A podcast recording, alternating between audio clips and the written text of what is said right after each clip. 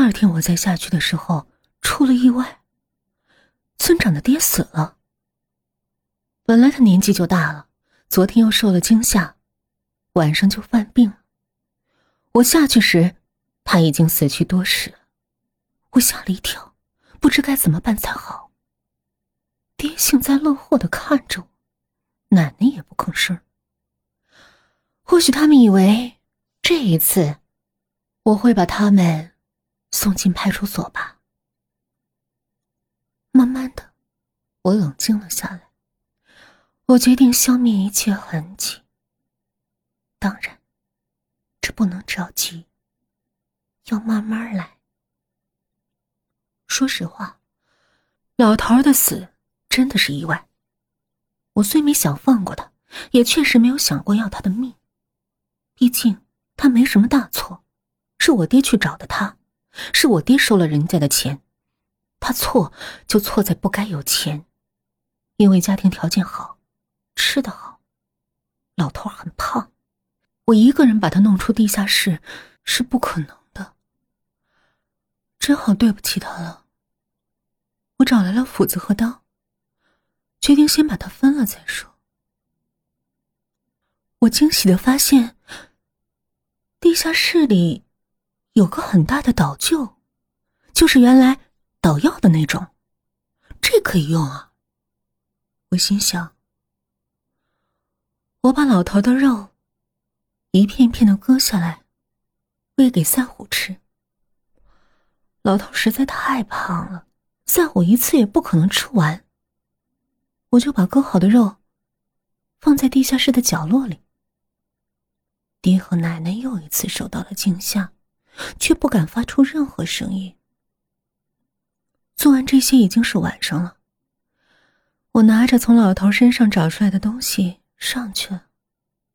走的时候，没忘记给那两个活的留下干粮。不过我想，他们不会有什么胃口的。老头身上还真有不少好东西，两个金戒指。一条金项链，还有现金六千多块钱。其中五千是从他的内裤里找到的。忙了一天，筋疲力尽，萨虎也吃得肚子圆圆的。我们早早的就休息了。远处传来唢呐的声音，是村长在给他爹发丧。找了许多天没消息，他们说。可能被人见财起意了，可能是因为太累，一夜好眠。我还有好多事情需要善后，于是又来了地下室。现在的地下室没那么凌乱了，我会定期把他们的排泄物倒掉，所以味道也不是很大。老头的骨架堆在墙角。身上也没肉了，可脑袋还在，无力的耷拉着。看见我来了，那两个活的往后缩了缩。我笑，我告诉他们，我不会杀他们的，要让他们长长久久的活着。他们明显的松了口气，脸上的表情又被恐惧代替了。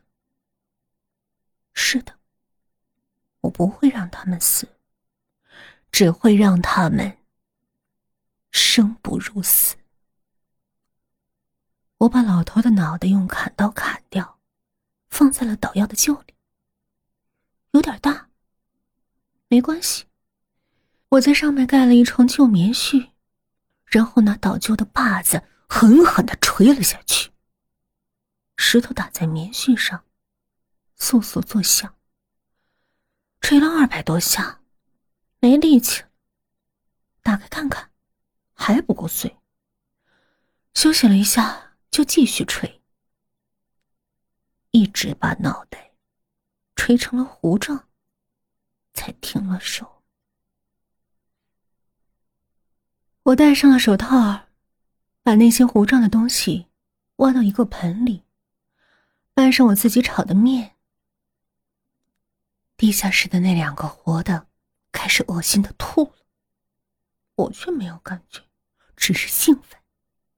我把拌好的炒面喂给了赛虎，赛虎狼吞虎咽的吃着，不时的回头看看我，眼神中颇有点讨好的意思。不一会儿，他就吃完了。我想，因为我年纪还太小，所以干事儿总是特别的吃力。接下来的一个多礼拜，我又把老头的骨头捣碎，让赛虎吃掉。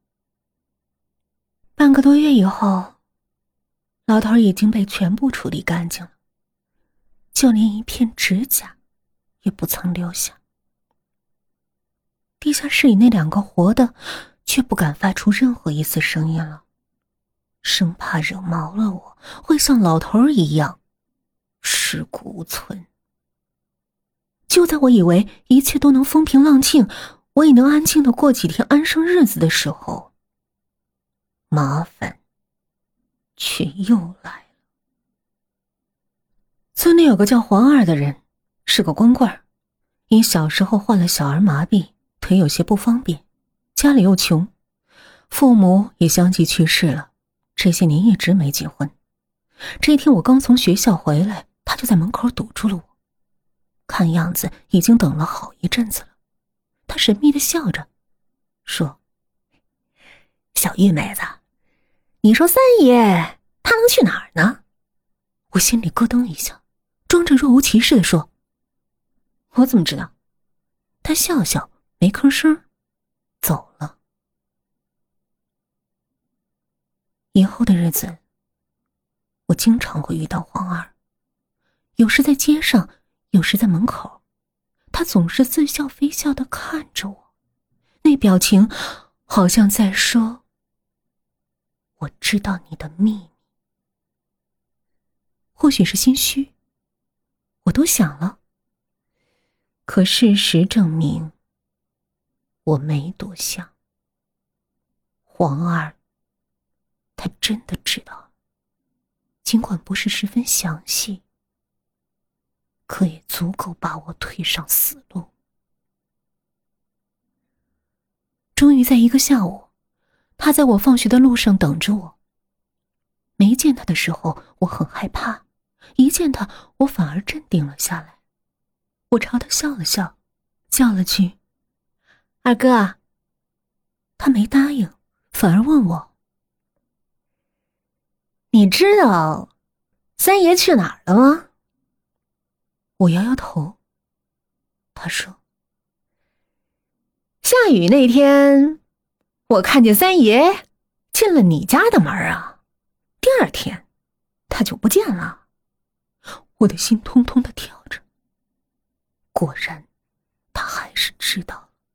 我极力的否认着，他却笑了起来。小叶，你看，你爹和奶奶都走了，我也一个人。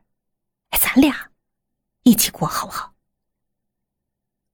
怕他起疑，我没有立刻回答，只说现在还小，最起码也要上完高中。